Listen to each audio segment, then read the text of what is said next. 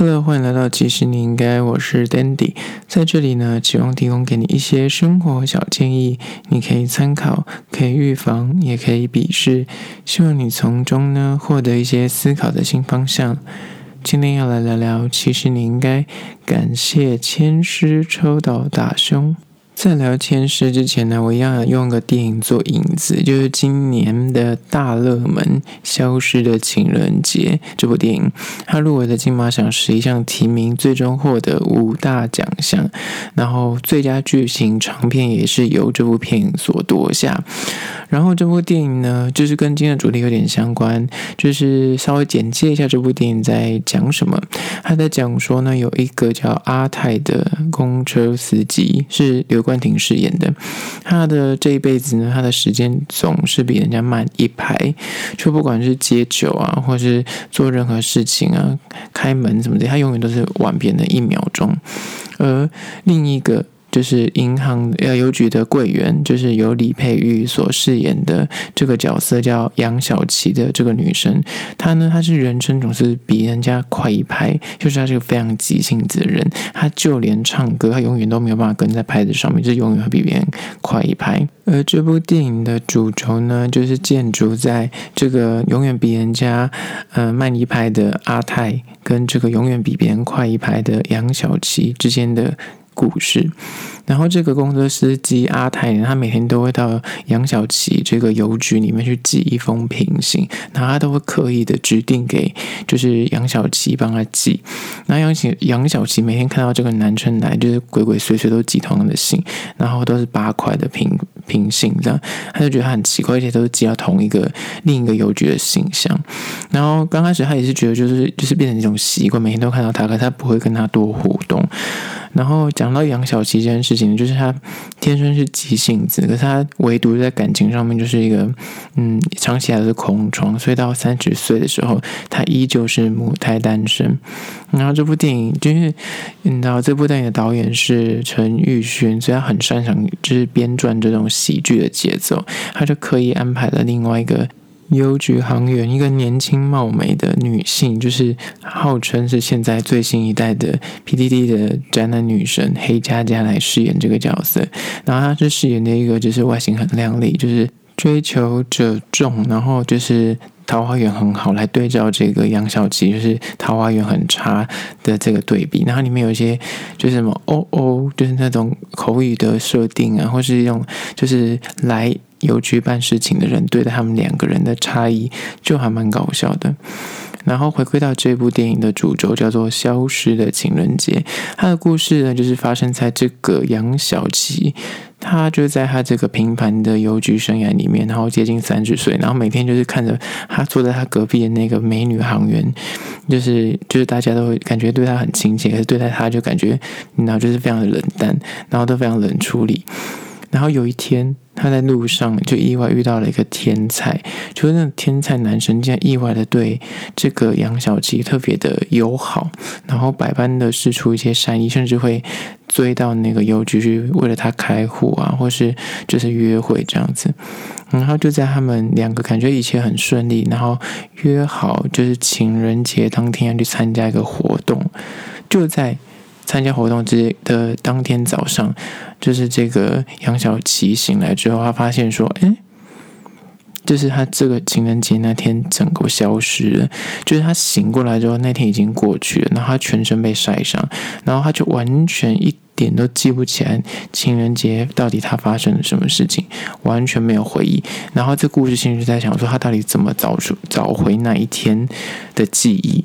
他到警察局，就那个在预告里面其实已经有这一段，所以 这不算暴雷。就他去警察局问说：“哎，警察，那个我有一天不见了，这样子。”然后这中间的故事呢，就会牵扯到刚刚所谓的刘冠廷所饰演的那个每天去邮局寄一封信的那个节奏里面的一个包袱。然后，至于这个故事的结构架构，我觉得后面的那个陈设跟那个交集就非常有趣。我当初看这部片也是进去之前，我也以为它就是一个，就是会非常八股，然后非常洒狗血的一个小品爱情片。结果看完之后，真的让我大感意外，就是也太好看了吧！就是这个剧本的设定，跟他的拍摄的节奏跟手法，他把台湾的，就是我说那种。地方的美景拍得很细致，很像日本的电影一样。然后尤其是就是西南沿海那边有点地沉下陷的那个风光，他也把它拍出很有特色的感觉。然后他选择用公车司机跟邮局行员这两个非常道地台湾味的的职业来做一个影子，我也觉得很棒。因为他这部电影入围了最佳原著剧本。所以这个本算是完全是原创的，然后我觉得它在细节的设计上非常台湾味，然后它也荣获了最佳剪辑、最佳视觉效果，然后还有最佳导演，可以说是实至名归。因为大家看过这部片之后会发现，说它里面的剪接跟它的。嗯、就是有一个有一幕是那个时间停滞的那一幕，我觉得非常厉害，而且他那一幕是在台北一零一，我就觉得他拍摄的时候真的是蛮下功夫的。然后当然不得不提到这部片的男女主角的演技，我觉得搭配在这部电影真的是非常的自然，就像是李安后来在金马庆功宴上就是说，这部电影真的搭配演得太好了，因为他真的是算，我觉得他是根本就是本色演出吧，就是这部电影跟。他完全就觉得说他没有任何演啊，就是就是他本人不是吗？就这个角色就是李佩玉本人，当然不是啊，只是说就是他演的真的让你就是完全的信服于他那个角色的灵魂，因为他在里面真的可以说是有一点不计形象的演出。然后，呃，里面呢还有一些细节的设定，像他有一些呃衣柜里面的一些趣味的设计点，跟他在他的房间里面，就是杨小琪他房间里面的一些呃广播广播那个录音员的那个转场。我觉得那个都设计得很棒，而且非常有那个，就是陈玉勋导演的风格，就是有他一贯的那种，就是喜剧基底，可是他讲一些很深层的东西。然后我觉得这部片非常算今年难得看到，呃，台湾竟然可以把这种电影，就是小故事，可是他用了一个很有趣的包装，把它变得。就是很有味道，那让你会觉得说，呃，耳目一新。就是它虽然时间轴这个设定已经有蛮多电影有在做，可是它又用了另外一种。概念来包装，然后当初我以为它就是一个，嗯，就是一个快一个慢这样的节奏，可是后来发现，嗯，它串它串的非常的，它串接的那个方法跟后面的那个包袱，就是有感动到我，然后也觉得哦，就是他把台湾味的那个本地的一些特色融合在这部电影里面。然后也因为刚刚所谓的种种的优点加总，让他获得今年的金马奖最佳剧情长片。我觉得今年那个台湾真的很幸运，就是疫情爆发之后，很多好莱坞片就都挂掉，或者是延期。可是台湾就是这几个月的国片的质量跟产量，就是非常的高水准。就是那些没有进戏院看电影的人，就是我觉得蛮可惜的。你可以有点花点钱，然后去支持一下国片，因为我觉得今年的国片。是可以进戏院看的，而且不会让你失望，你品质会让你惊讶。就是跟往年那些贺岁片或是一些嗯，就是基调比较单一的面向的国片来说，我觉得今年的丰富度很多，跨度很多，你一定可以找到你喜欢。然后这部片我觉得很适合约会。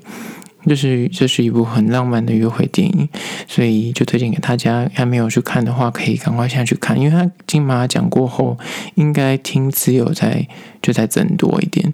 所以还没看的人赶快去看一下喽。然后回到今天要聊的主题，为什么你要感谢签诗抽到大熊？跟这部电影有什么关系呢？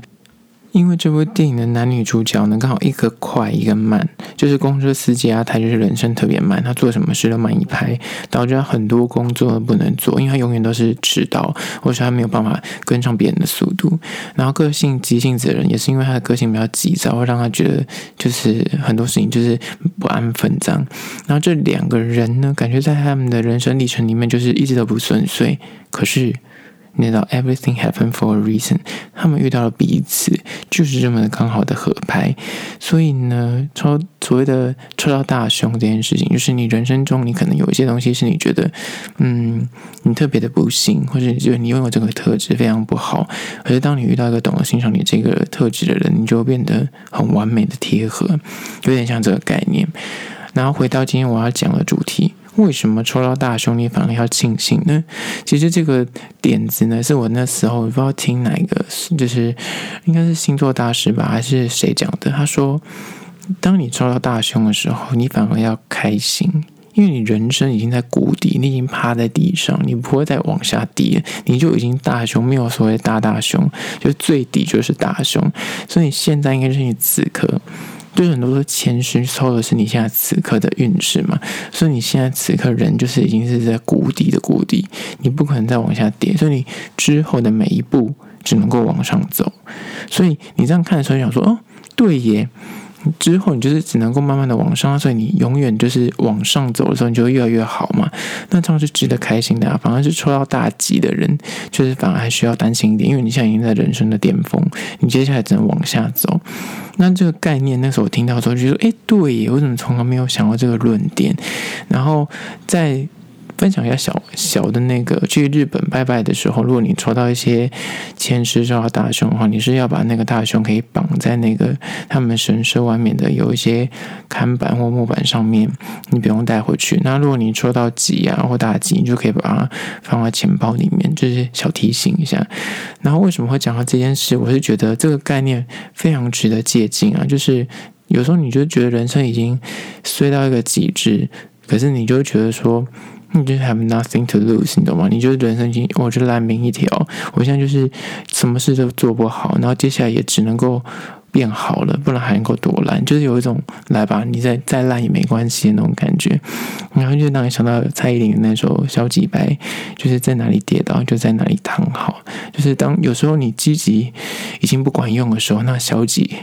极度的消极也是一种方式。就是好啊，就是。就真的是烂命一条，你再随烂吃或随时就一次来吧，就一次享受完这些烂吃跟随时，接下来人生就往上爬，就有这种心态也是一个很棒的概念。然后接下来我来分享，我就是之前的为什么会这些体悟。我之前就是因为想要做一些小投资，所以我就换了一些英镑跟美金在身上。然后我做了一些投资之后，陆续就在上个月发生的一些变故，来跟大家分享一下。就是人生，就是当你遇到衰事的时候，他就会，你知道接福祸不会双至，但是你知道接踵而来就是衰事连连。我那时候换的英镑，然后那换的英镑它是当时脱欧的时候换的，然后就是一直放着。然后我们台湾可能最近经济就是非常的发达，所以台币有一直的往上升。英镑从此都没有跌过，然后变成是我就永远没有办法把它换回台币，所以我那笔投资到现在就一直是亏损。直到上个月，我想说好不行，因为我听到一个消息，英镑之后在他们英国的国家里面那些五十块的新钞，他们要把它全部替换掉成新的新钞，所以就是以前。给出去的那些叫做旧钞已经不能够使用了，然后我那时候就去台湾银行问说：“诶，我有一些英镑，可是那我如果继续放着当投资的话，是不是之后换新钞之后就换不回来？”他说：“对哦，在今年年底，就是二零二零年的年底之前，你可能要赶紧的把你现在旧旧的英镑旧钞赶快换掉，不然你之后除非是你要回去英国用，呃，去银行换，或者去英国把它花掉。”不然你在台湾你是没有办法换的，因为银行不收了。然后那时候我问的时候，因为我投资买了一些英镑，那时候问的时候，我那时候亏损是换回台币要亏五千多块台币。然后我想说，好，那我再等等好了。然后再时隔一个月后，就是台币还是继续的升值。然后我现在就问的时候，我现在要赔一万多块，可是我就现在一定要认赔杀出，因为到年底它就是不能够换，我要换回台币也没办法换。所以我只能够眼睁睁的，当初上个月换是赔五千多块，现在要赔一万多，一万五、一万七这样，我还是赔了一万七。然后这故事还没有结束，因为我同时换的美金。你要说换美金，不是现在 OK 啊？美金汇率不是很好吗？对，我那时候换的时候是，就是不是很好的时候换的。然后那笔美金呢，就是在我整理英镑要去换钱的时候。我就发现奇怪，为什么我的美金上面有红色的污渍，而且是印过去，就是透过去我的美金里面的。那我就很惊讶的讲说，怎么会发生这种事呢？因为我是在台湾银行换，就是在台湾的很很大很大间的银行换的，而且我有留收据，就是有你换外钞一定要留收据嘛，所以我有留收据，然后就带着英镑跟美金去，然后英镑就问了嘛，然后美金就问，同步问，他就告诉我说。怎么会有这个状况？我说我是在你们这边换的，我从头到尾没有出过，就整包换好之后就封起来，放在我的箱子里面这样。他说不可能啊，你这个是你自己的污损。我说我真的没有动它，而且跟我英镑放在一起，我英镑也没有事。那就是他感觉是你，你知道那种美国的墙案，他们有放那个。红色的污渍是，如果你抢着它会爆炸。你如果那是脏钱的话，就会上面有红色污渍。我那个美金就是 maybe 里面就有很多张就有那个红色污渍。可是我当时去那个银行里面换钱的时候，并没有那个污渍。可是我回到家放，就隔了一年之后，它出现那个污渍。然后我拿回去之后呢，银行行员就跟我说。你的确有这个单子，然后我也确认你这个是真钞，因为我换的那个美金是有防伪线，所以他说那个百分之百是真钞，所以一定不会怀疑说那个是假钞，只是为什么会有污渍这件事情。然后我就问他说：“那我该怎么解决这个污渍的问题呢？”他说：“你这个拿回去美国本土花。”就是应该是可以用的，因为你有防伪线，他们应该就是可以是正常流通。可是那个上面真的蛮红的。我说那这个红字他们会收吗？他说美国应该会收，可是如果你去比方东南亚，或者是因为那时候我买的时候有考虑要去韩国玩，所以就换一些美金。他说可能就会他们会觉得你这个有脏污，他们不会收。我说好，那我现在这个确定是真钞吗？哦，我在你们这边换的。那如果要换回去，呃，换回新钞或有什么方法？我查了网络上，他说每一张。让他着收五十块台币，就不管你的面额多大，就是比方说你是嗯一百块美金的面额，那你就要着收换一张要五十块台币。然后那时候因为我大概算一算，我大概有十张左右，比较严重。那我说那我就把十张换回来。然后要换的时候，那个行员就看了我一下，他说：“你确定吗？”我说。不是就是一张五十块吗？就认赔啊，不然怎么办？他说不是哦，你要换回来的话，你现在是美金对不对？你要换回美金吧？我说对，我要换回美金。他说你现在是给我一百块美金，我要先帮你换回台币，再用台币换回美金，然后用现在即期即期的汇率，然后再加五十块手续费。我说，所以我等一下为你扒两层皮，然后再多付五十块。他说嗯，是这样子没错。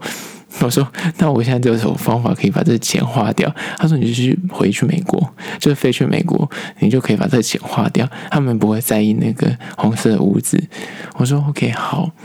这两个故事告诉大家说，不要乱做一些投资，就是有些时候就是衰事呢会接连着来。然后遇到这两件衰事呢，我其实那时候就是想说：“哇，怎么可以人就是这么衰？就是做一些小投资也是会遇到这种问题。”但是你就要转念，就是你可以。你看，我现在把它当成一个故事跟大家分享，或者是你就是学到一课，就之后你可能换这种投资，就可能可以选择不要换实体钞票，你可以开个账户或什么之类的，然后不要就是 就是如果你不在行的事情的话，不要贸然的投入，我觉得是这样子啊。但是也来分享一下另外一种角度，就是我之前遇到一些衰事的时候，当下你就会觉得自己很衰，可是你把时间拉远一点，你就会发现说，其实自己超幸运的。举例来说。我二零二零一月份的时候，其实有看上个店面，本来已经确定要签约，就在我要签约之前就被抢先，然后那个人就签约，他就立马在一个月内，他就立刻装潢好，他就开始开店。然后那时候我就懊悔，因为觉得说那个店面对我来说，大小位置跟租金都各方面都还蛮刚好的，然后就很扼腕。然后当下也是被亲朋好友大家在酸我说，你就是太晚了，你就当初应该快点做决定。可是你看现在，就疫情爆发之后，那个店也没办法开，然后后来那个。我看到他现在那个租到那个店家，他现在也倒了，因为后来就是因为市场动荡嘛，加上疫情的关系，所以你也就是台湾的观光客就变少很多，然后又没有国外观光客，所以很多时候你把时间拉长，你就会觉得自己很幸运。然后在此之前，我当初开那间店面的时候也是这样子，我那时候也是要签约的前一刻，然后因故就看到，就是后来才看到我们那个我后来我后来开了三年那个店面，就很多时候就是你知道。时间轴这件事情，你当下很多时候你觉得你现在大凶，你衰到一个不行，可是你把时间拉长，你就觉得说，哦，那其实老天爷给了你另外一个机会，所以你就要懂得转念的力量。有时候我觉得就是你当下遇到一些随时像我觉得英镑或美金这件事情，可能隔个一两年之后，我就会再重新讲这个故事。可是到时候你听到的故事，就是它这个完很完美的善尾，可能到时候就会讲另一个 我因为这个烂故事我获得了什么，对不对？那就是所谓的。自我实现预言，你相信你自己是幸运的时候，你就会往那个幸运那边靠近。你觉得你自己会达成某个目标，或是你觉得自己的人生是你自己可以掌控，或者是被祝福的时候，你自己就会找那个线索，最终你就会觉得释怀。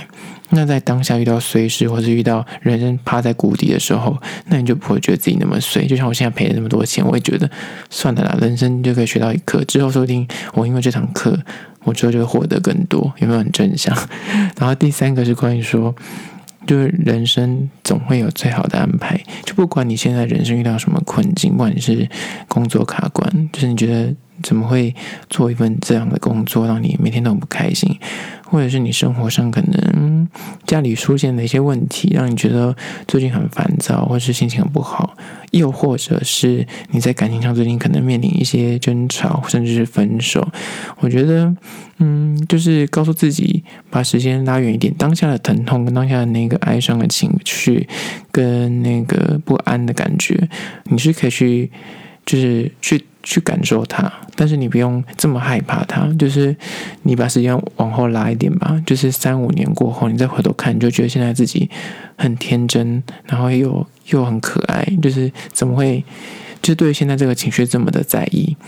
然后你过了三年之后，你可能已经忘记，就是。比如，就举例来说，你现在分手，你可能哭了很惨，可是等你三年之后回头来看，你说哇，当下好可爱啊，怎么会怎么爱这个人？那这个人其实就是你懂吗？现在看过来，就反而觉得他没什么，可是就是个经验。当你怀抱着祝福跟真相的力量的时候，你可能就会。比较坦然的面对现在的困境，然后也会让你就即便抽到大凶，那就是我刚刚讲的，你接下来人生只要往上爬了，这样子你可能下次抽到大凶或是遇到一些衰事的时候，你就可以用这个心态来面对，我觉得是蛮有帮助的。而这就是为什么其实你应该感谢你抽到大凶这件事情，因为你人生接下来要往上爬了。好啦，这就是今天的，其实你应该，下次见喽。